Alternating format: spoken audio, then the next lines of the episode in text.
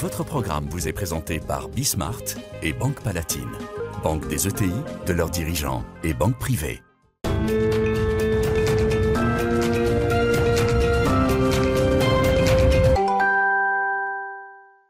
Salut à tous, c'est Bismart, on est de retour. Une heure de débat sur euh, l'actualité économique du moment. De quoi est-ce qu'on va parler? Tiens, euh, alors, entreprise préférée des Français, on a déjà dit un mot euh, hier.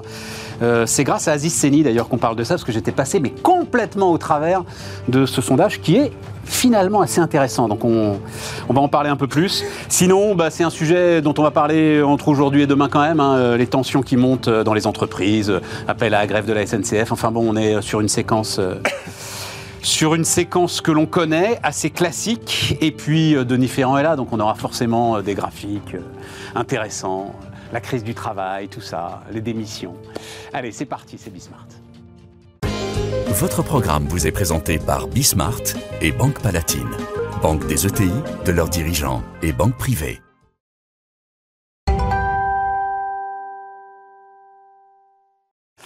Donc, on y va. Aziz Seni avec nous. Salut euh, Aziz. Donc, patron fondateur de BIMO, location de bureaux de moins de 3000 m2 dans les banlieues. Oui, oui, on a. C'est de la récupération de locaux en fait. On a créé ça, un petit fonds, euh, une société d'investissement immobilier il y a quelques années, que j'ai structuré sous forme de, de, de fonds, que j'essaie de structurer sous forme de fonds. On investit dans des surfaces de moins de 3000 m2. On achète, on cloisonne et on, on essaye. euh, Mais pourquoi dans les banlieues C'est dans les zones prioritaires, les fameuses. euh, QPV, euh, les zones Argenteuil, prioritaires, Jolie, Cergy, QPV. Et l'idée, c'est de proposer des surfaces euh, de bureaux à des entrepreneurs, soit qui sont déjà en banlieue et qui veulent euh, une surface plus grande, soit des entreprises qui aujourd'hui ont décidé de quitter euh, les grandes villes pour aller s'installer là pour des raisons euh, de, de bassin d'emploi, de disposi- euh, disponibilité de foncier, etc. etc. Donc voilà, on C'est intéressant. Bah, personne ne veut aller investir. Quand tu parles immobilier, tu n'imagines pas l'investisseur lambda aller investir euh, euh, dans des bureaux en banlieue. Eh ben nous, on, on- prend le pari que ça peut marcher. Ça marche. On a un portefeuille qui fait entre 12 et 14 de rentabilité locative. Ça marche super. Un taux de recouvrement euh, qui avoisine 95 Donc euh, on est content. Et on vois, vient de boucler une que- petite levée de fonds pour, euh, pour accélérer euh, cette histoire. Mais je communique très peu dessus. Ah, je suis désolé. Fallait pas en parler. si, si, on peut en parler. On peut en parler. Mais- on non, non, mais on va pas en faire une heure. Mais, mais il se trouve que bah, on discute ensemble depuis un bon moment. Euh, moi, c'était euh, émeute de Garges-les-Gonesse 95. Euh, ça ne rajeunit pas. que j'avais commencé à suivre ça très très près. Tout, enfin, je crois que tous les dispositifs étatiques possibles ont été essayés pour essayer de. Alors, c'est pas accompagnement des jeunes, etc., machin, faire des euh, terrains de basket. Non, mais essayer de dynamiser le tissu économique et social, ce qui est. Je crois qu'on est d'accord là-dessus, enfin on sera d'accord euh, tous les quatre, on est libéraux, ce qui est la clé de tout finalement. Euh, À partir du moment où tu as du boulot, euh, c'est la clé de tout. Aux mots sociaux, il faut des réponses économiques d'abord. Il y a le levier, du- le levier éducatif, mais il est à moyen et à long terme. Mais Absolument. Tout de suite maintenant, c'est qu'est-ce qu'on peut faire pour redynamiser d'un point de vue économique, aider les boîtes qui sont installées. C'est ce qu'on fait avec Quartier d'affaires sur le MEDEF. Euh, comment on aide les entreprises qui sont déjà là, qui ont 5, 10 ans, qui sont euh, des TPE, des PME. Comment on les aide à, à passer un stade, comment on les aide à grandir? Et, et grandir, ça veut dire euh, toutes les bonnes conséquences que ça peut avoir pour le territoire, pour l'entrepreneur, pour Ouais, ses mais équipes. si t'en fais un business, tu vois, ça c'est la bonne arme. À chaque fois, on était d'accord là-dessus. On euh, était là. C'est pas l'air du temps, mais, euh, Mais avec, non, le, mais- avec le mais- fonds immobilier, c'est ce qu'on a 100% euh, privé, pas d'argent public, et on y va avec nos petits moyens et on va essayer d'amener notre pierre à l'édifice. hein. On en avait peut-être déjà parlé ensemble. Enfin, je sais pas si tu veux en parler d'ailleurs, parce que le, le- le climat est pas propice à ça malheureusement. Mais je me souviens, tu m'avais impressionné quand tu m'avais dit qu'en fait, il fallait investir sur le business communautaire pour le sortir justement de l'emprise de ceux qui veulent en faire une, une arme de division euh, au cœur de la nation. Voilà. C'est encore un, c'est un sujet sécurité, mais, mais si tu veux. Ouais, mais il y a- c'était brillant. Non, tout ce qui est boucherie halal, etc. il y a deux approches. Il y a, il y a, des, il y a des, des, des forces qui veulent en faire un facteur de division euh, dans notre pays, au cœur de la nation. Et en fait, seul le business pourra en faire un facteur de melting pot, d'assimilation. Ben, c'est la, Euh, la voilà, différence que je fais entre euh, utilisation du levier économique comme levier communautaire et ce qu'on appelle la segmentation marketing. Donc, tu as effectivement des, des forces occultes dans ces quartiers qui vivent là-dessus, qui, qui utilisent ces business pour financer des tas de choses qui sont pas morale, pas éthique, pas légale. Et, donc ça, moi, je suis vraiment contre. De l'autre côté, quand tu as des grandes enseignes qui font de la segmentation marketing, qui essayent d'adresser euh, un besoin à, toute la clientèle, quelle qu'elle soit, où qu'elle soit, quel que soit son revenu, ben, je trouve que c'est plus, plus sain. Ah, le, ça dédiabolise le truc. Exactement. il faut le sortir de cette, de, de, de, de cette, euh, de cette case dans laquelle on, l'a mis. Moi, je suis euh, ouvert à tout, comme vous, libéral. Donc, il y a un besoin, on, y répond et on y répond de la manière la plus efficace possible. Ouais, non, mais non, non, mais super intéressant. Nicolas Doucerin, le patron de Valumen, c'est ça, hein, euh, Nicolas, euh, management de transition, et puis Denis Ferrand, directeur général de Rexecode. Euh, salut Denis. Donc, Bonjour. Aziz, c'est toi qui m'a dit il faut parler du classement des entreprises préférées des Français. Donc allons-y, je vous donne, vous l'avez peut-être vu, donc classement publié par le JDD, fait par le cabinet 8 Advisory, qui est un, c'est un truc très sérieux, hein, 8 Advisory, c'est pas, voilà. Donc on peut penser alors sur un certain nombre de critères. Euh, autant euh, marketing que euh, valeur dégagée par l'entreprise et puis culture interne, enfin ressources RH, on va dire ça comme ça. Donc un Décathlon, deux Peugeot, trois Leclerc. Tu veux que j'aille jusqu'où dans le, dans le classement? Leroy Merlin, Yves Rocher. Jusqu'à la 19e qui m'a fait tomber ma chaise. Je n'ai pas été jusque-là. Je me suis arrêté à Doctolib, moi, qui gagne 32 places, mais on en parlait hier. 19e, c'est SNCF. C'est SNCF, hein? J'ai halluciné. mais pourquoi tu tu pensais qu'elle était plus aimée que ça, la SNCF il y, a, au moins un mois, 20 à 30 jours de grève par an, euh, des euh, banlieusards qui tous les jours ont des trains qui sont supprimés, etc.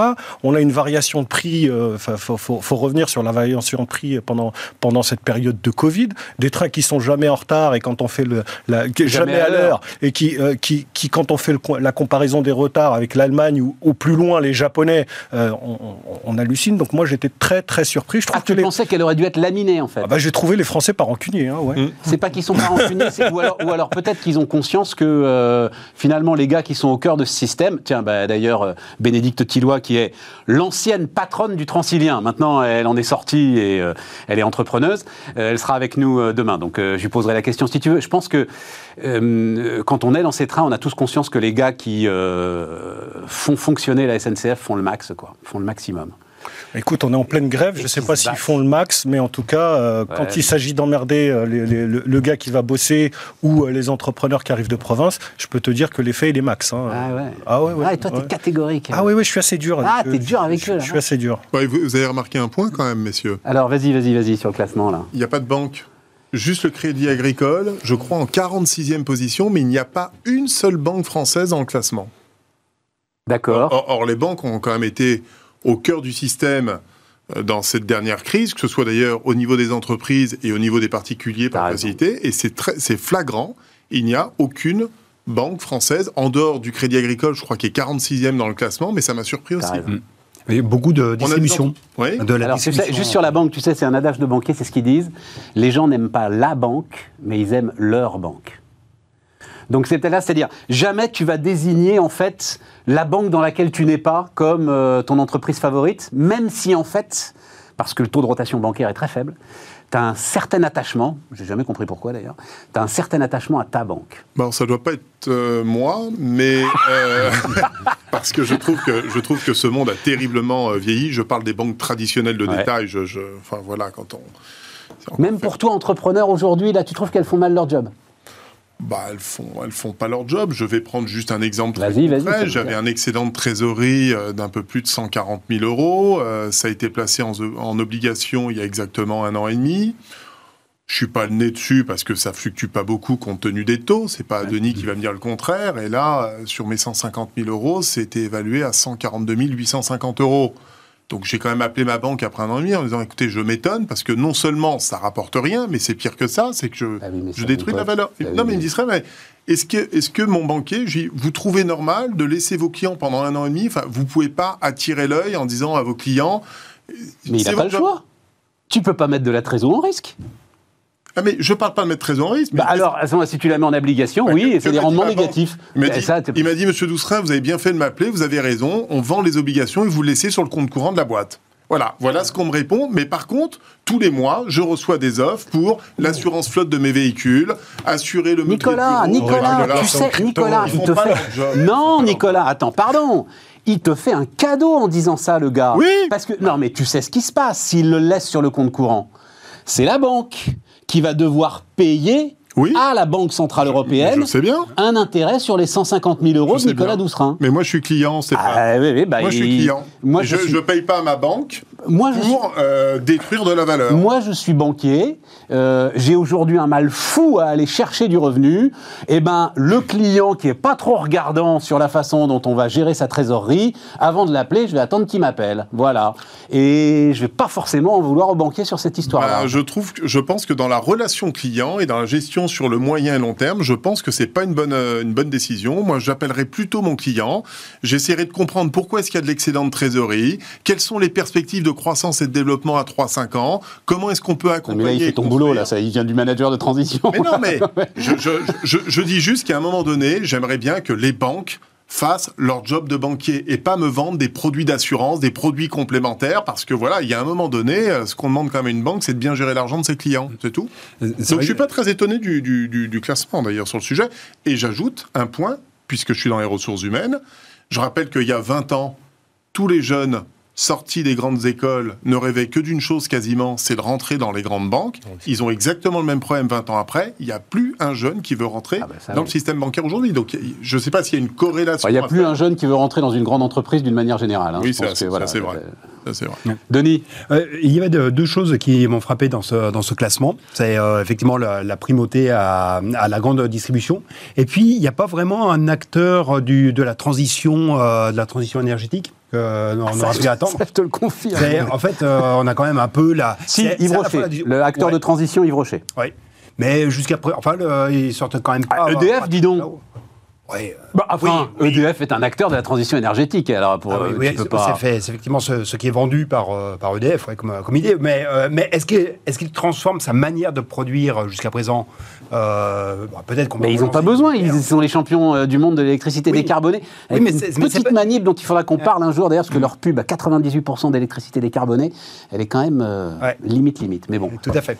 Euh, voilà, c'était surtout cet, euh, cet aspect-là. Et puis je suis d'accord avec ce que ce qu'évoquait euh, Nicolas, hein, c'est qu'effectivement euh, la- les banques euh, n'y sont pas, et ça c'est un sacré changement dans le paysage. C'est un changement d'autant plus euh, que le Decathlon, Leclerc, euh, Chanel, Peugeot euh, Vuitton, enfin il y a quand même quelques, quelques points communs. C'est, c'est, j'ai le sentiment que c'est des entreprises qui, qui, qui ont un impact sur le quotidien des gens. Le sport, c'est plutôt positif. Alors, Vuitton, l'équipement. Alors, alors, sur, sur, sur Vuitton, Sur le quotidien des entrepreneurs qui ont sur, réussi. sur, sur, sur Vuitton, c'est plutôt l'image, ils sont pas dans l'image de la France non, non. à l'international qui me semble être valorisée avec Chanel, etc. c'est Oui, plutôt c'est la bonne image de la France, la bonne, la bonne image, euh, le Made by France, le côté euh, luxe, etc. Ça a toujours été le cas. Et euh, sur Leclerc aussi, parce que Leclerc euh, chante euh, de- du, du pouvoir d'achat, baisser les prix, etc. etc. Non, mais le, c'est le pouvoir d'achat. Donc, c'est c'est intéressant de voir que, que les Français sont, sont vraiment inscrits dans, dans, dans leur quotidien, euh, dans cette expression-là, dans leur quotidien de ce qui les fait bouger au quotidien. Donc, euh, le sport, payer moins qui me cher. frappe quand même, c'est que euh, Decathlon, Peugeot, euh, Leclerc, c'est made in China. hein. C'est-à-dire l'idée, la relocalisation, le made in France, le truc. Peugeot, euh, l'obsession de, Tavares et de Stellantis, c'est de se dénationaliser au maximum. Peugeot était très, très, très euh, euh, fabriqué en France et fait marché européen. Et donc toute sa stratégie, ça a été d'essayer de sortir un petit peu de production pour retrouver de la compétitivité et puis surtout d'ouvrir les marchés. Donc c'est toute la stratégie Stellantis de, s'ouvrir les États-Unis. Decathlon, donc c'est massivement, mais massivement du made in China. Et Leclerc, tu peux pas faire la bataille du pouvoir d'achat et pas tordre euh, le bras d'un certain nombre de fournisseurs. Quoi. Donc euh, moi c'est ça qui m'a frappé quand même. Voilà. C'est vrai, mais on retient une chose, c'est que ce sont globalement des marques populaires qui communiquent beaucoup, qui sont innovantes Ouais. dans leur euh, dans leur cœur business et qui touchent un et qui touchent un public finalement assez large. et hein. qu'on qui ont un mode de management particulier, la qualité de vie au travail, les, les, gens qui veulent aller ou qui aimeraient aller travailler, Chez euh, Peugeot, chez, les jeunes, Decathlon. euh, oui, non mais Decathlon, c'est une entreprise à part. Je suis tout à fait d'accord. Chez, chez Peugeot, euh, un peu Peugeot, moins. Leclerc, euh, tu crois qu'il y a des qualités de vie euh, non. particulières? Pas particulièrement. Chez Vuitton et chez Chanel, peut-être un peu plus. tu retrouves derrière avec le roi Merlin qui est groupe Mullier aussi, hein, donc tu retrouves à peu près les mêmes. Euh, chez Decathlon, c'est quelque chose effectivement de très ah très fort, de très particulier. Les gars s'appellent eux-mêmes d'ailleurs des Décathloniens. Enfin bon, c'est. Non, non, c'est une, une, vraie, culture d'entreprise. Superbe boîte. Bon, on a tout dit. Danone, L'Oréal, bah, L'Oréal quand même, il reste L'Oréal quoi, hein, euh, qui reste le, grand fleuron du marketing. Et puis quand même, parce qu'on en disait un mot hier, mais Doctolib, donc qui gagne 32 places. Bon, mais ça, c'est lié au contexte. Oui, c'est lié au contexte, mais... Mais c'est un bon outil. Mais la plateforme est géniale. C'est, moi, j'insistais hier sur le contraste entre... Euh, tu as vu se lever euh, dans des tribunes de presse, à la télévision, les inquiétudes sur, mon Dieu, le secteur privé est hmm. en train de faire une OPA sur les données de santé, etc. Les Français s'en foutent total, quoi. Voilà, ça marche. Ah eh, on en revient toujours à une chose, c'est un service client. C'est rapide, tu prends ton smartphone, tu te connectes, tu appelles ton médecin, tu prends rendez-vous immédiatement. C'est simple, tu es relancé, tu reçois ton SMS, tu es relancé 24 heures avant ton rendez-vous. Service client. Et puis ça devient des outils du quotidien. C'est-à-dire que tout le monde aujourd'hui a Doctolib sur son ah bah smartphone. Ça, fait partie. Le médecin de famille, celui avec qui tu as la relation, etc. L'intermédiaire, c'est Doctolib aujourd'hui. Donc c'est comme tu vas le voir. de parking, c'est comme c'est pareil. Bon, mais c'est la French Tech, quoi. C'est la French Tech. mais voilà, il faut un On moment. Est en euh, pour la France, disait le général de Gaulle après les essais nucléaires dans le désert algérien, et eh ben, hurrah pour la France. Euh, avec Doctolib. Euh, euh, Nicolas Douffrin, tu voulais parler, toi, parce que c'est ce que tu vis hmm. dans le quotidien de ton job, des tensions autour des salaires. Oui, alors il y, a une vraie tension autour des, salaires aujourd'hui. On a fait une petite étude auprès de nos managers de transition DRH, qui, comme vous le savez, on arrive en fin d'année, les, les, grandes vacances sont terminées, c'est la reprise, on rentre dans ce qu'on appelle les NAO, négociations euh, annuelles obligatoires sur les salaires, négociations avec les syndicats, la reprise en entreprise, parce qu'il y a beaucoup de télétravail avec des, des entreprises qui ont pris un certain nombre de dispositions. Et c'est vrai qu'aujourd'hui, on sent qu'il y a une tension très forte sur les salaires et qui en plus de ça est accentuée par le politique puisqu'on est à six mois de la présidentielle et qu'à peu près tous les candidats parlent de hausse du pouvoir d'achat, du hausse des salaires avec les déclarations des uns, euh, des uns et des autres. Donc tout ça est assez confusant. Et ce qui est assez intéressant, c'est que euh, aujourd'hui, ce qu'on remarque au niveau des DRH que j'ai interrogés, il y a plusieurs choses. Le premier élément, c'est qu'il commence à y avoir des, des tensions entre les salariés qui continuent et qui font acte de présence dans les entreprises et ceux qui, au contraire, freinent pour ne pas revenir et rester massivement en télétravail.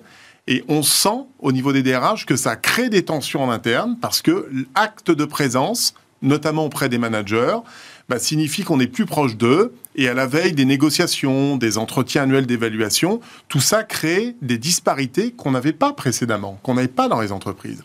Et tout ça est en train de créer des tensions qui sont pas toujours saines dans les entreprises et qui provoquent un certain nombre de bouleversements. Donc sur les salaires... En gros, le gars qui va au boulot euh, tous les jours ou on va dire quatre jours par semaine, c'est un faillot, quoi. Alors, ça peut pour être les autres, comme ça. Pour les autres, ça va être perçu comme ça. et, à l'inverse, ceux qui font acte de présence et qui, et, qui soutiennent, par exemple, le fait de construire une culture d'entreprise. Les questions qui se posent aujourd'hui dans ces groupes-là, c'est comment est-ce qu'on va construire la culture d'entreprise de demain? Alors, on parlait tout à l'heure de Décathlon.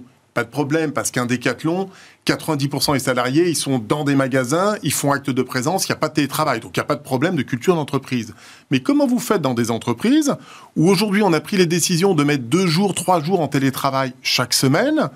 Vous enlevez les congés, vous enlevez euh, euh, les arrêts de maladie, vous enlevez les formations obligatoires, les déplacements l'acte de présence, la culture, comment vous construisez votre culture d'entreprise dans les deux ans, les cinq ans et les dix ans qui viennent. Et donc il y a des changements. Certaines entreprises sont fortement impactées, d'autres le sont moins. Et c'est vrai que là-dessus, il y a des enjeux majeurs dans l'organisation et, et, le management dans les mois et les années qui viennent. Euh, effectivement, euh, c'est intéressant de voir si c'est euh, en fait c'est le moment des NAO mmh. qui, précipite un peu ces, questions. Et on voit bien que ce que tu évoques va bien au-delà de là où on ramène toujours les NAO, à savoir simplement la négociation salariale. Les tensions qui se manifestent au sein de l'entreprise vont bien au-delà de cette seule rémunération. C'est aussi des tensions. Ouais, mais enfin, ça va être ça le sujet quand même. oui, oui, c'est ça le sujet pour cristalliser, mais ça ne doit pas faire passer par-dessus le bastingage tous les enjeux d'organisation et de la manière dont tu vas ancrer l'organisation dans le rapport entre salariés. Parce qu'effectivement, sinon, on va très rapidement avoir le sentiment d'avoir d'un côté les jaunes, ceux que tu as appelés les, les faillots, et puis d'autres, ceux qui Alors, le, terme, le terme techno, là, euh, mais j'en ai parlé déjà euh, la semaine dernière, c'est le biais de proximité. Ils appellent ça, LinkedIn appelle ça le biais de proximité entre celui qui y va, celui qui y va pas, quoi. oui. entre le faillot et c'est le, biais de proximité. C'est l'habillage. Mais derrière les, les, NAO et euh, sur les évolutions salariales, il y a aussi un point qui me paraît quand même très important sur ce qui se joue à l'intérieur des entreprises, c'est le comportement dans, dans le rapport à l'emploi. Est-ce qu'on a ou pas, comme aux États-Unis, une accélération des démissions? Pour l'instant, on n'en voit pas euh, en France. En tout cas, les derniers chiffres que l'on connaît, c'est le deuxième trimestre. Donc ça fait déjà un petit peu ancien.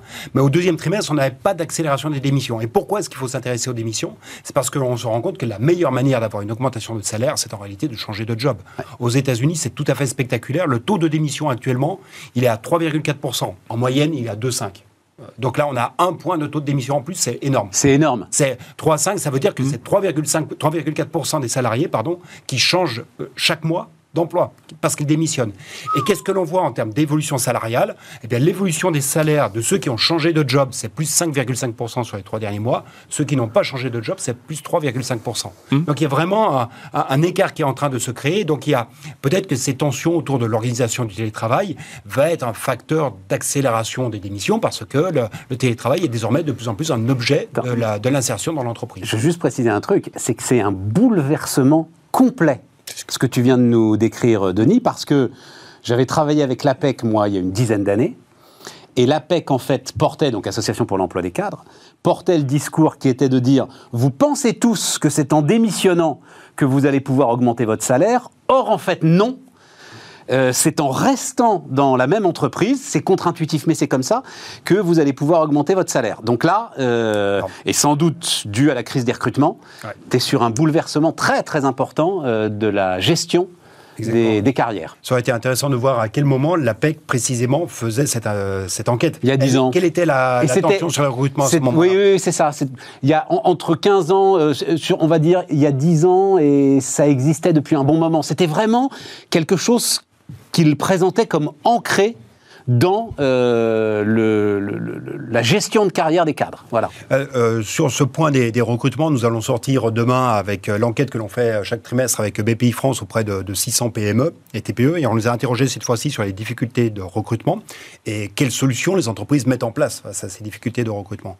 Et on a une augmentation de la proportion d'entreprises qui déclarent désormais augmenter les salaires quand bien même le salaire n'est pas le premier facteur de difficulté de recrutement, mais il y en a plus de 26% désormais qui déclarent euh, anticiper d'augmenter les salaires pour répondre à ces difficultés de recrutement. Que ce soit pour figer la main-d'œuvre, et là on retrouve un peu le comportement APEC, ou pour euh, augmenter ses chances d'avoir des, des salariés. Moi, ce que, je trouve génial dans cette période, en fait, c'est qu'on est en train de, de, de, passer d'une situation à une autre. Il y a une ère de transition en matière de management.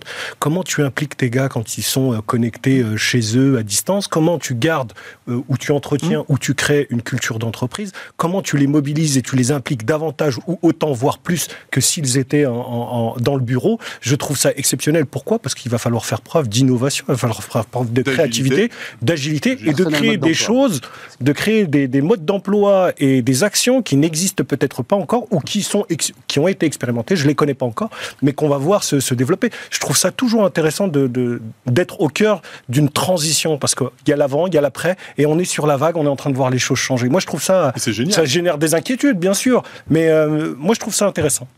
J'ai, euh, J'étais avec un restaurateur euh, récemment, un qui râlait et un autre qui a mis en place une nouvelle organisation.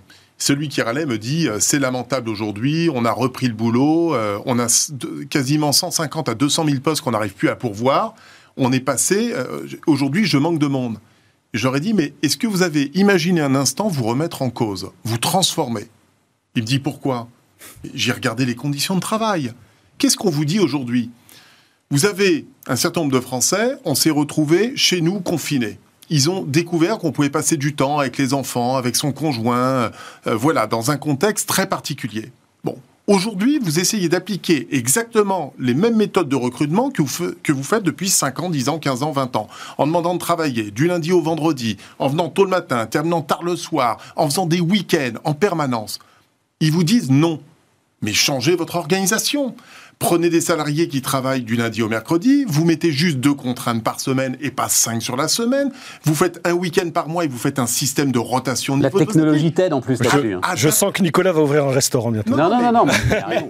Adaptez-vous, adaptez-vous, arrêtez de vivre avec l'ancien système. Et c'est là où je, je partage complètement, on vit une transition exceptionnelle dans l'organisation du travail, dans le management du travail, d'autant plus qu'il y a un sujet qui est beaucoup plus difficile à, maîtriser et à gérer au quotidien pour nos managers, nos DRH et les dirigeants, c'est la perception que l'on a. C'est sûr, quand on a un collaborateur qui avant était présent et qu'aujourd'hui il est deux jours, trois jours, quatre jours en télétravail, il y a toujours cette petite cotation, cette suspicion de savoir est-ce que réellement il travaille est-ce qu'il pas sur En plus, avec les réseaux sociaux, on voit pas mal de choses. Et donc derrière... ça va piloter, bah, ça va manager plus à l'objectif et au résultat. Bien sûr. Enfin, Fais-le en deux heures ou fais-le en quatre heures, peu importe. Fais-le en pyjama ou en costume, pourvu que le résultat soit là. C'est ça qui est passionnant. On vit une transformation exceptionnelle. Il faut pas avoir peur de cette transformation. Il faut au contraire l'affronter, changer, tester, mesurer ce qui fonctionne, mesurer ce qui fonctionne pas et faire évoluer la société. C'est un peu comme si on passait en, réalité de, contrats sur des postes à des contrats qui sont de plus en plus des contrats de mission. C'est vraiment le, thème. Vous comprenez pourquoi le management de transition explose en ce moment et pourquoi est-ce qu'il y a de plus en plus de demandes. Hein? À cela, il faudra rajouter. Une petite page publicitaire. Euh, non, on est ravis. il est entrepreneur, il a raison. Non, non, mais bien sûr. Et puis il y a cette question de confiance qui va être très importante. ce que tu dis, manager à l'objectif. Tous les DRH avec lesquels je parle euh, me disent manager à la confiance. C'est compliqué, hein, parce qu'il y a notamment une grande phrase euh, la confiance n'exclut pas le contrôle. C'est ce que j'allais te répondre. Eh ben non, mon pote. Ah ça, j'ai été convaincu de ça. Soit tu fais confiance, soit tu contrôles. Ah non, non. Alors ça veut dire tu que fais tu les deux. Ah bah non. Non, non, non, ah non, non, non, là-dessus je suis convaincu. Tu peux faire confiance, mais euh, trahir une confiance, il y a deux façons. pas confiance. tout le monde peut se tromper. C'est dans la définition du dictionnaire. Tout le monde, euh, je ne sais pas ce que dit le dictionnaire, en tout cas je sais ce que dit Aziz Seni, je vais parler de moi à la troisième. je pense qu'on peut donner la confiance, mais il faut la contrôler de temps en temps. Euh, pas de la confiance. Alors moi, moi personnellement, je n'ai jamais contrôlé ni mes collaborateurs dans mon cabinet actuel, ni avant. Je, suis exactement sous cet angle-là, c'est-à-dire que je construis la confiance. Par contre, ce que j'ai toujours fait, c'est quand je sens, ça arrive parfois, voilà, qu'il y a des abus, parce que ça se mesure et ça se voit. Là, par contre, il faut savoir être ferme et prendre les mesures qui s'imposent de, de, sanctions, de convocation devant un collaborateur en disant écoute, là t'es gentil, quand je t'appelle, que j'ai pas de réponse euh, avant 8 heures, que ta messagerie est pleine, que c'est pas traité et que ça va au détriment de la qualité du service client, tu me l'as fait une fois, deux fois, mais il faut bien. Voilà. Euh, mais l'UMIH, donc pour euh, aller dans ton sens, l'UMIH quand même va entamer des négociations salariales. Donc, mmh. pardon, le, le, syndicat de justement de l'hôtellerie-restauration, il démarre la négo avec une proposition de hausse de salaire de 9% quand même c'est le démarrage de la négo. 9% de proposition de hausse de salaire. Donc il va se passer quelque chose. Et, euh, il va euh, se passer quelque chose, ton steak est frit, tu vas le payer plus cher. Ah voilà ce qui va se passer. Oui, oui, On va se la faire courte. Hein. Mais, pour l'instant, il faut que tu ailles le chercher en cuisine. si tu veux, donc, euh, bah, pour l'instant, il est livré. Hein. il est aussi livré. Hein. il est aussi livré. ouais, mais s'il est livré, tu le payes plus cher. Bah, ouais. Bah, ouais. Ah, bah oui. Non, mais ça, Stéphane marche, vient juste de dévoiler le nouveau modèle économique des restaurants. non, non, non, juste un mot. chercher, tu vas t'installer à ta table. J'ai discuté récemment avec Yannick Aleno. Alors, il peut se le permettre, c'est Yannick Aleno évidemment, mais les gars ont mis en place, parce que la technologie te le permet aujourd'hui, un agenda partagé entre toutes les brigades. Bah Et donc en fait, ce que tu viens de décrire comme mécanisme de partager les week-ends, d'éviter, parce que tout le monde est conscient qu'une jeune femme qui sort euh, du restaurant à minuit, euh, qui doit rentrer chez elle, c'est plus compliqué à gérer. Hum. Donc essayer de gérer tout ça en communauté l'ensemble de la force de travail. Et la technologie aujourd'hui permet, bah, euh, permet ces avancées. Euh, on marque une pause, on se retrouve dans un instant. Votre programme vous est présenté par Bismart et Banque Palatine, banque des ETI, de leurs dirigeants et banque privée.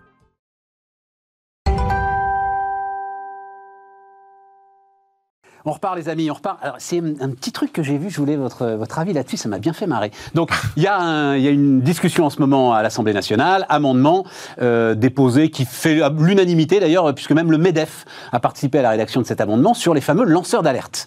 Hein, et donc, il va y avoir davantage de protection donnée euh, aux lanceurs d'alerte, à l'anonymat euh, des lanceurs d'alerte. Mais ce qu'on veut, je le dis juste très très vite parce que c'est pas ça mon sujet, ce qu'on veut, c'est qu'en fait, un maximum de sujets se traitent à l'intérieur de l'entreprise. Voilà. Et donc, le lanceur d'alerte bénéficie davantage de protection, mais euh, en échange, il commence d'abord par alerter l'ensemble des dispositifs de l'entreprise qui sont mis en place justement pour recevoir ces alertes avant d'aller euh, saisir la justice, la presse, le truc, le machin. Bon. Mais dans ce cadre-là, j'ai découvert les aviseurs fiscaux. Ça, porte un autre nom. Aviseurs fiscaux. Donc, eux sont rémunérés. Les lanceurs d'alerte ne sont pas rémunérés et on a exclu toute euh, rémunération. Rémunération donc de ceux qui fournissent des renseignements au fisc concernant l'évasion fiscale et les fraudes à la TVA, dès lors que l'impôt éludé dépasse 100 000 euros. L'administration garantit leur anonymat, aucune protection juridique particulière, et ils touchent en moyenne 1,5% des sommes recouvrées, euh, en fonction de l'intérêt pour l'État et du rôle précis de l'aviseur. C'est bien, c'est normal, c'est. Euh, c'est sain, c'est éthique. Tu, mets un malaise sur le, sur Les aviseurs. Surtout, on a inventé un mot. C'est qu'on n'était pas très très tranquille avec le truc chasseur de primes, par exemple, ou des choses comme ça, quoi. Il y a quand même toujours le, principe de la dénonciation calomnieuse. Euh, qui peut jouer parce que si tu as un aviseur, sais rien. Euh, justement, en fait, si tu rémunères quelqu'un pour avoir euh, balancé, euh, On appelle ça un tonton dans la police. Hein. Oui. Euh, mais si justement il y a, si c'est une dénonciation qui est calomnieuse... Est-ce que tu crois que le fisc ira porter plainte? Je suis pas sûr, moi. enfin. Bah, la dénonciation calomnieuse, ça veut dire parce que si le fisc fait son enquête, voit qu'il n'y a rien, celui qui a été dénoncé sera sans doute pas au courant, parce qu'un contrôle fiscal, tu as un contrôle fiscal, ça peut arriver à n'importe qui. Tu peut-être pas au courant que tu as été dénoncé, tu vois. Donc ça veut dire que c'est le fisc qui devrait aller porter plainte. Je suis pas sûr, j'en sais rien. J'ai pas. C'est bonne question, Denis. Il faudra que je, je me renseigne. Et c'est en place depuis combien de temps? C'est en place depuis. Ben en fait, ça monte en puissance. C'est en, c'est, en place depuis quelques années, mais là, ça y est, c'est vraiment euh, structuré. C'est-à-dire, les chiffres que je te donne là. C'est, une euh, uberisation euh, des contrôleurs fiscaux, quoi. On ah. prend des indépendants, on leur file un package et on leur dit allez, tu, crois allez chercher les sous, quoi. Parce que, parce que. C'est intéressant. Les aviseurs, les, donc un rapport parlementaire récent dit les aviseurs fiscaux jouent un rôle formateur à l'égard de l'administration fiscale, dans la mesure où ils portent à sa connaissance de nouvelles techniques frauduleuses et des schémas d'évasion fiscale particulièrement sophistiqués.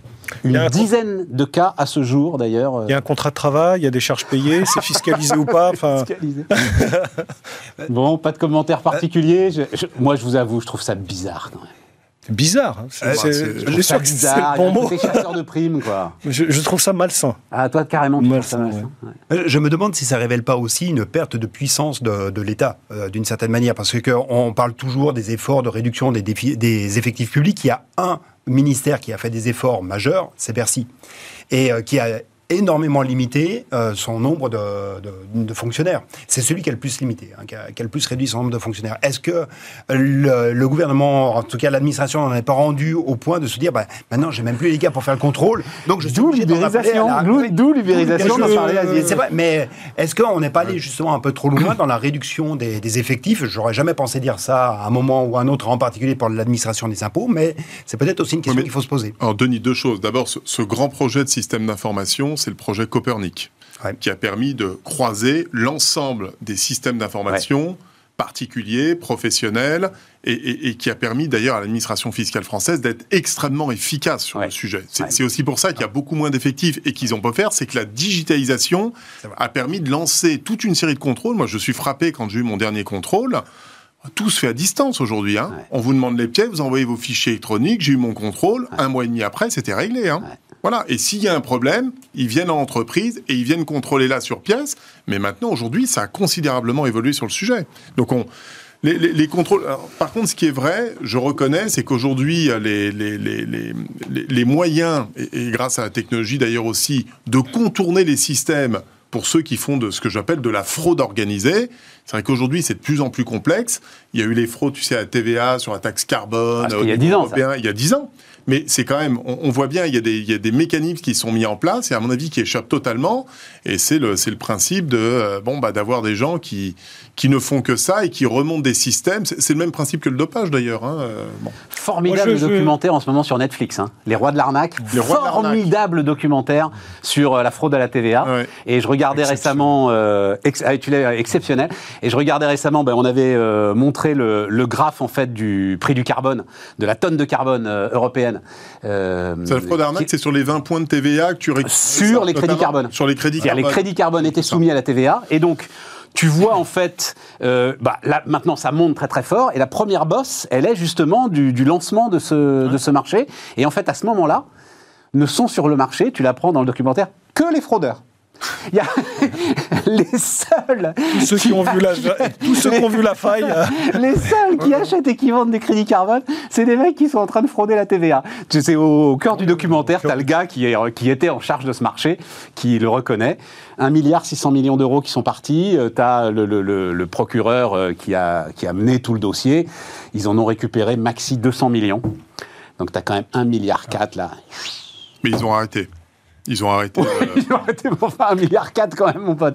Donc même s'ils sont 2000 ou 3000 escrocs sur le truc. A posteriori, tu te dis la faille est tellement grande que tu, tu, te poses la question des techniciens et du législateur qui n'a pas vu le, le, truc. Enfin, les techniciens, quand, quand tu montes des. des oui, mais c'est la naissance d'un marché. C'est la naissance d'un marché. Tu as vu, tu es sur des sociétés écrans multiples, avec tes crédits carbone qui font des allers-retours, la TVA qui disparaît en passant. C'est pas simple, hein, quand même.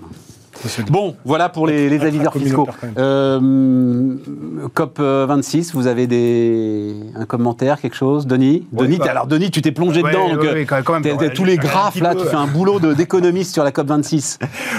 Qu'est-ce que tu retiens? Qu'est-ce qui t'intéresse? Alors, tu es sur 2,5, 2,7 ou 3 degrés ah, Pour l'instant, en tout cas, on est plutôt sur 2,5. Hein. C'est la trajectoire euh, que, si tu fais la somme des engagements, tu es sur 2,5. Hmm. Donc, c'est la trajectoire que l'on a. Sur la COP, d'une manière général ne sont déçus que ceux qui en attendent tout. Euh, mais surtout, je pense, enfin, je vais plutôt prendre les aspects qui sont assez positifs. Je vois quand même deux avancées qui sont assez intéressantes, au-delà de, l'accord entre les USA et la Chine, hein, dont, on a parlé.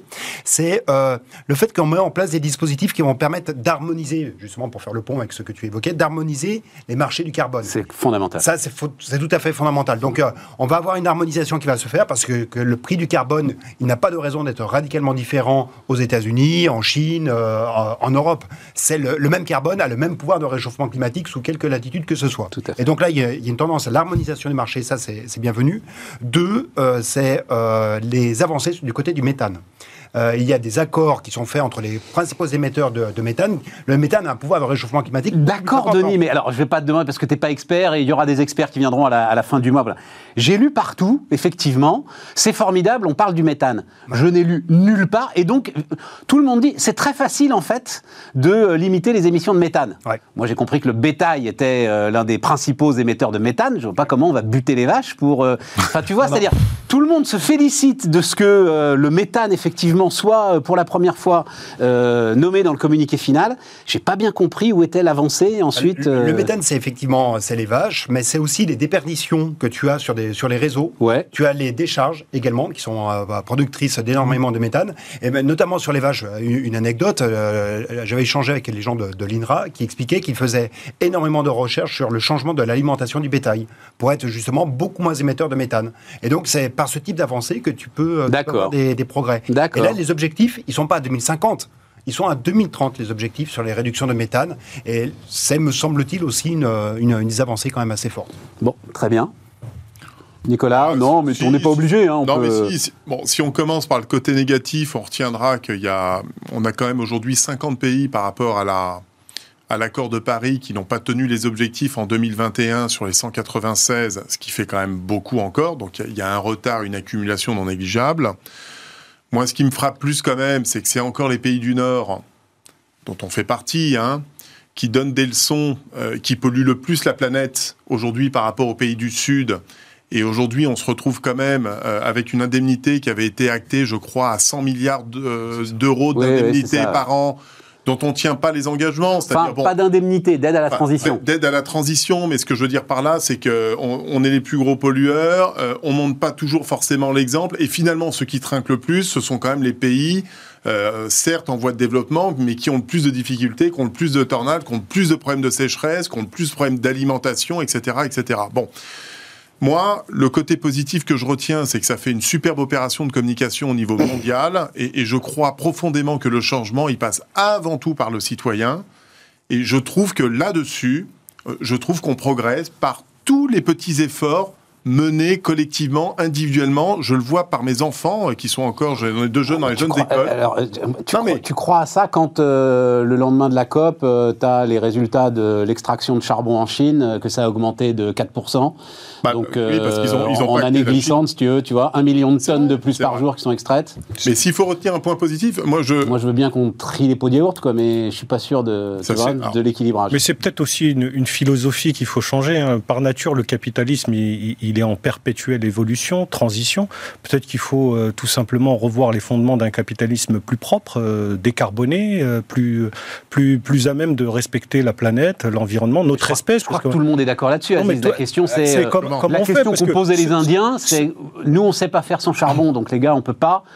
puisque ça a été ça, hein, l'un des grands trucs du communiqué final, il devait y avoir on va vers la disparition du charbon, et ce mot de disparition a été euh, retiré en fait par, euh, à la demande des Indiens pour aller vers une limitation euh, du charbon. Mais tu vois, limiter le charbon, c'est super, mais aujourd'hui, il y a quand même, tu, parlais de ces pays du Nord, il y a quand même l'investissement de 100 milliards pour aider les pays les, moins développés, mais c'est une goutte d'eau dans un assez haut de besoin. Donc, renforçons peut-être de, de, ce côté-là. En 2019. Donc, il y, y, a aussi la volonté, elle s'exprime aussi par les budgets que tu mets sur la table. Et là, à 100, à 100 milliards, euh, il n'y a pas de volonté. Quoi. Bon, puis au niveau de la. Euh, si on revient sur un schéma euh, France et, j'allais dire Europe, c'est là où on va avoir besoin quand même d'un président de la République pour les enjeux de, de transition écologique avec une vision à 50 ans. Parce que c'est clair que même un pays comme la France aujourd'hui, quand on parle de l'hydrogène, bon, on a vu Emmanuel Macron qui veut commencer à investir massivement sur l'hydrogène, mais on ne peut pas mener le combat du nucléaire d'un côté avec des engagements financiers de centaines de milliards, les batteries, où là, on a déjà mis les deux mains dedans alors que tout le monde s'accorde à dire que c'est pas l'avenir, mais on a mis tellement d'argent dedans, tellement investi, on le voit bien dans toutes les ventes, on est en train d'aller à fond avec batterie avec tous les problèmes que l'on connaît, et en même temps, investir autant sur l'hydrogène, on voit bien qu'il y, a des choix stratégiques à opérer pour le 2050-2060 avec une vision liée à la Non, mais je suis pas forcément d'accord là-dessus. Les batteries et l'hydrogène, c'est pas le même. Euh, c'est pas le même, euh, c'est pas la même cible. C'est-à-dire que euh, il faut la voiture à l'hydrogène, euh, non. Enfin, euh, personne. L'hydrogène, c'est pour décarboner l'industrie. Hein. C'est ça le sujet. Oui. Voilà. La batterie, c'est pour l'automobile et c'est pour les transports. Oui, alors peut-être des camions à l'hydrogène, mais euh, l'automobile à l'hydrogène, c'est pas le sujet. Le sujet, c'est vraiment décarboner. Et là, très très prometteur. Pourquoi c'est pas le sujet, Stéphane? Ça existe déjà aujourd'hui Trop cher, euh, trop faible rendement, mais trop globalement. Ah oui, mais d'accord, mais pourquoi? Parce qu'on n'a pas investi sur l'hydrogène Non, tu es contradictoire avec ce que tu disais, c'est-à-dire tu as parfaitement raison sur l'idée qu'il faut faire des choix aujourd'hui parce que tu es dans l'urgence. Et donc aujourd'hui, tu vois quel est l'état de la technologie.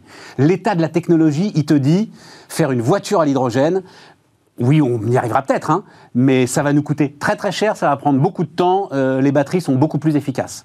En revanche, l'hydrogène pour décarboner euh, tout ce qui est sidérurgie, tout ce qui est chimie, ça, euh, on est au bord d'y arriver. Voilà.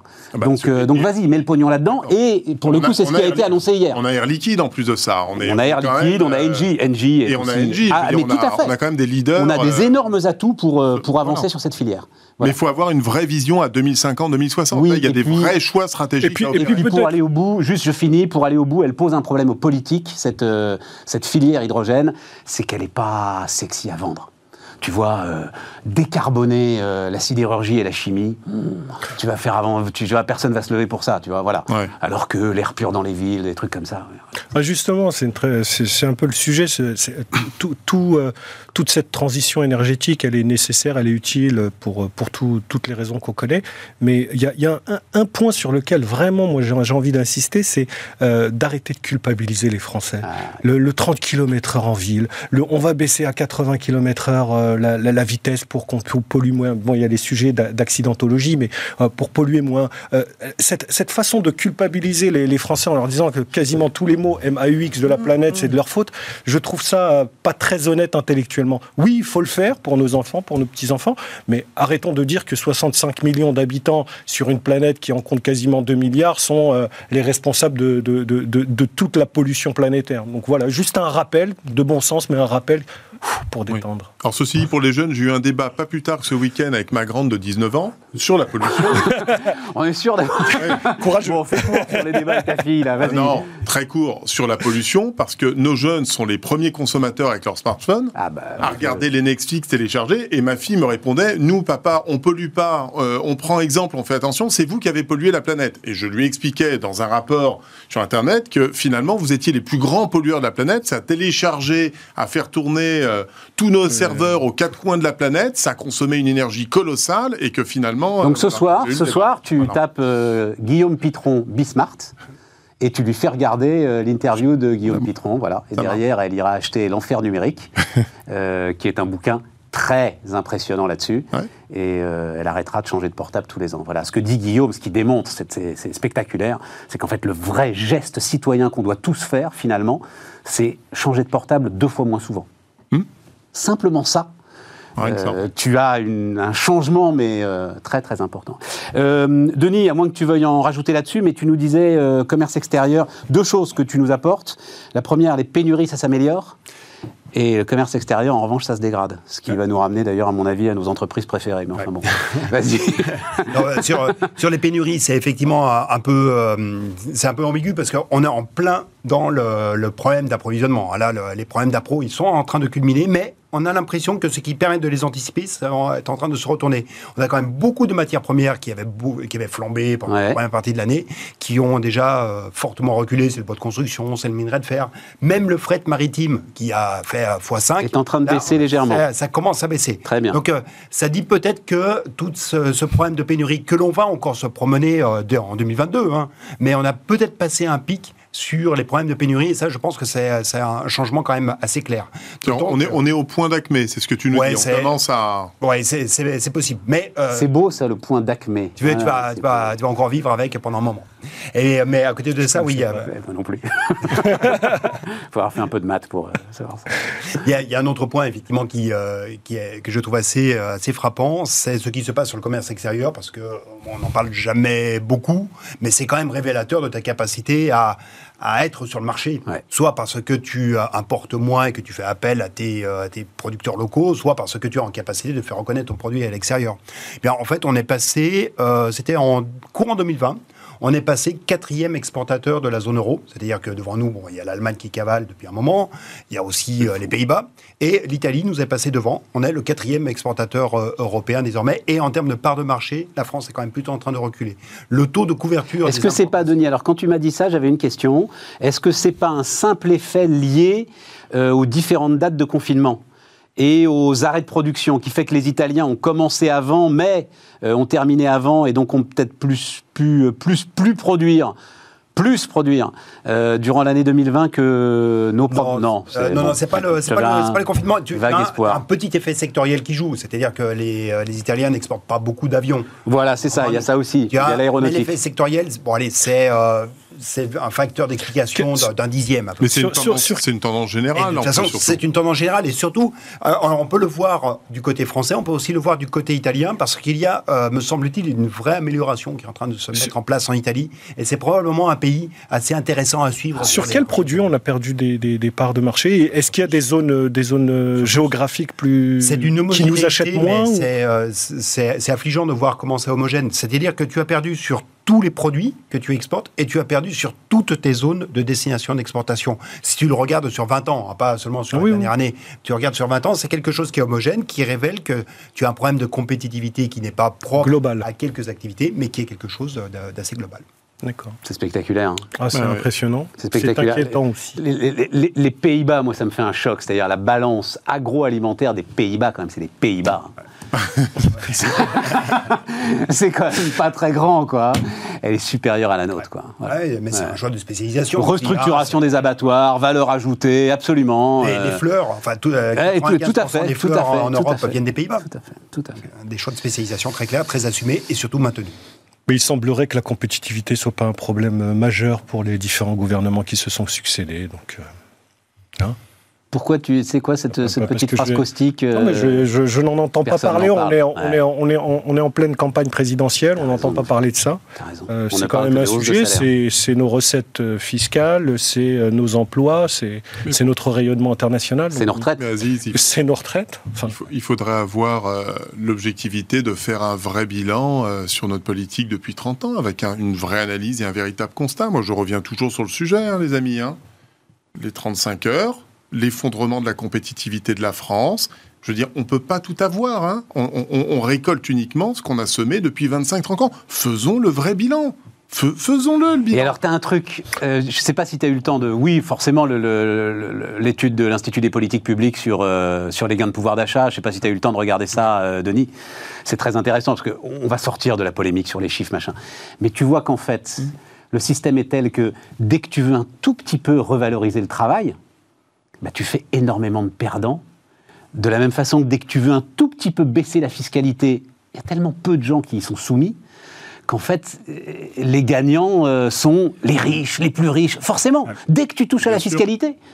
Et, dès que tu veux essayer de favoriser le travail, bah forcément les revenus d'assistance euh, en parallèle euh, semblent, alors que tu touches pas aux revenus d'assistance, mais ils semblent décroître. Hein. Et là encore, euh, peut-être il faut faire preuve un peu de créativité, faire soutenir le, le, financement de, de, notre système retraite, social d'une manière générale, uniquement sur le travail. Peut-être que c'est 1.0, peut-être qu'il faudrait passer à quelque chose de 3.0, faire financer tout ça. Alors il y a eu par le passé l'histoire de la TVA sociale, pourquoi pas remettre ça sur la il y a, peut-être d'autres façons de faire que de taxer le travail pour euh, financer tout ça. Bien sûr qu'on a besoin de nos écoles, de la sécu, etc. C'est le problème de la bureaucratie française. C'est à l'État de se réformer pour réduire drastiquement son train de vie et par l'économie engendrée, redistribuer et abaisser les charges pour améliorer la compétitivité. On en revient toujours On continue sans cesse d'augmenter.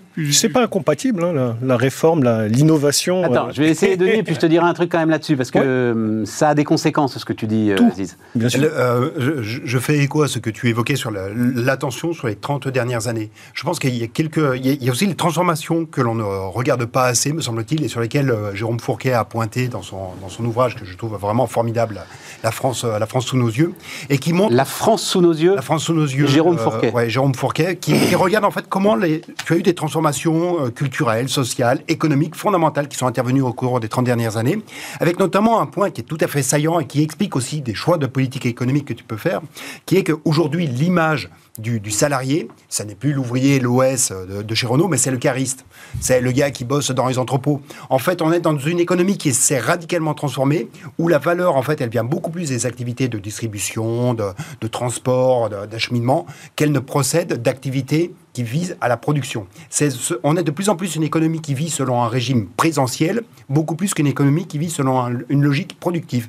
Et donc, dans ce cas, le public auquel tu dois t'adresser en termes de politique, eh bien, c'est un public qui va justement alimenter ce type d'économie, cette économie des entrepôts, cette économie des transports. Et, j'ajoute que c'est beaucoup plus compliqué de faire des gains de productivité euh, avec des caristes dans des entrepôts qu'avec euh, un système de production, euh, des usines. enfin voilà, les, gains de productivité sont bien, bien moindres. Non, si tu, le, truc auquel il faut que chacun réfléchisse hein, avec la taxation du travail, une partie de ce que tu dis est légitime, mais nationaliser, parce que c'est ça que ça veut dire, nationaliser les régimes de retraite, parce que si euh, tu les fais payer par l'impôt, la CSG, et non plus par euh, le travail, ça implique que tu changes euh, d'univers, ça implique que tu sors totalement les partenaires sociaux de la gestion des systèmes de retraite. Or, sur les retraites complémentaires, tu réalises que les partenaires sociaux sont de bien meilleurs gestionnaires que l'État.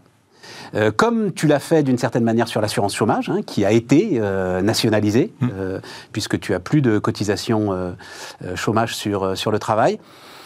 Donc ça veut dire que tu vas encore faire grossir La sphère étatique et la sphère publique. Voilà ce que ça veut dire. Entre, je, je, fais une distinction entre où je trouve mon argent, où est-ce que je taxe, et qui le gère.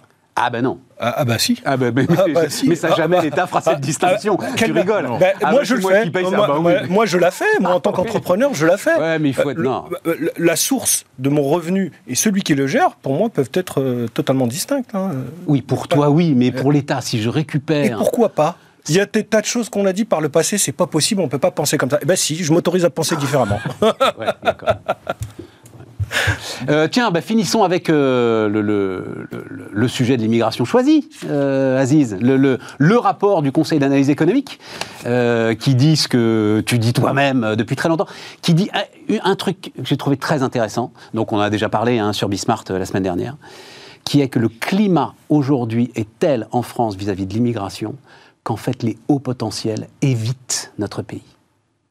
Non, là, c'est un souci, et c'est un souci depuis une vingtaine d'années, c'est que le sujet de l'immigration, il est traité euh, par le biais de, de, la passion. On parle surtout, et à, juste titre, hein, des réfugiés, euh, des euh, réfugiés politiques, de ceux qui arrivent pour des raisons humanitaires, on va dire, et on a honte parce que c'est comme ça que je le perçois, j'ai le sentiment qu'on a honte de traiter ça euh, sous le même angle que les Canadiens ou d'autres, c'est-à-dire par le biais de la ressource humaine. Notre pays est une entreprise, est aussi, pas que, aussi une entreprise, elle a des besoins.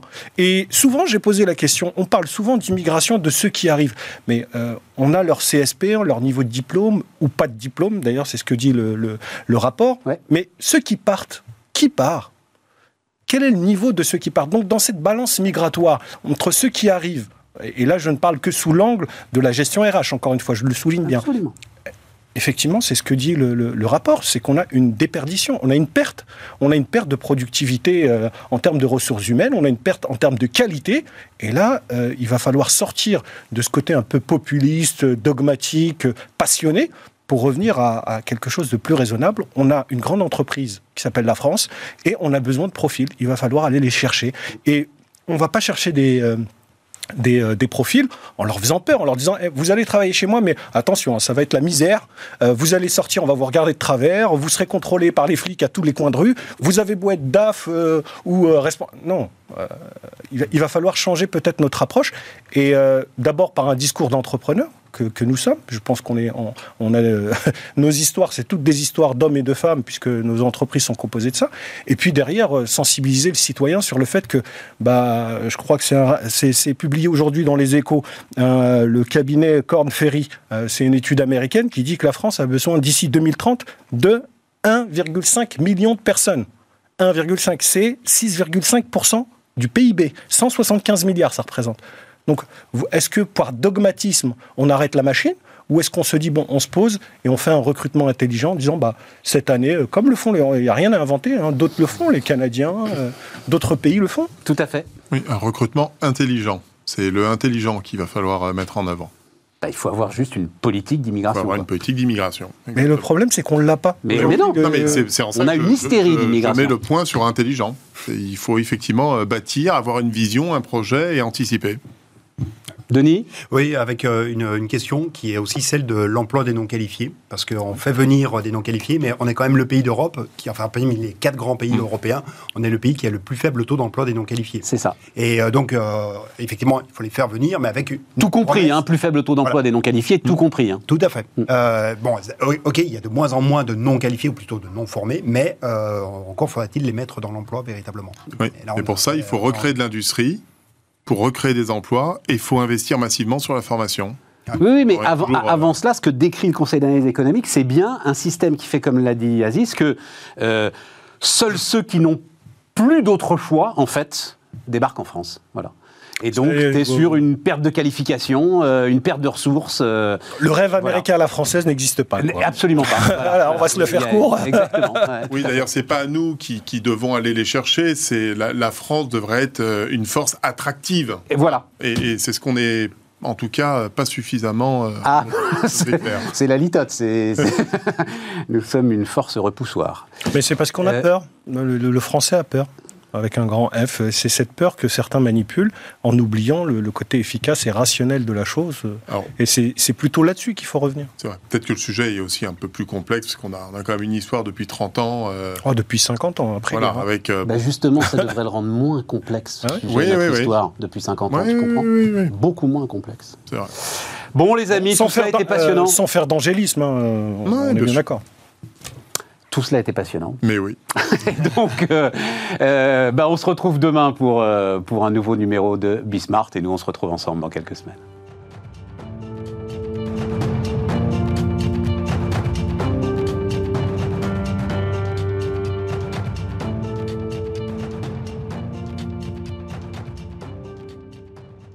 Votre programme vous a été présenté par Bismart et Banque Palatine, banque des ETI, de leurs dirigeants et banque privée.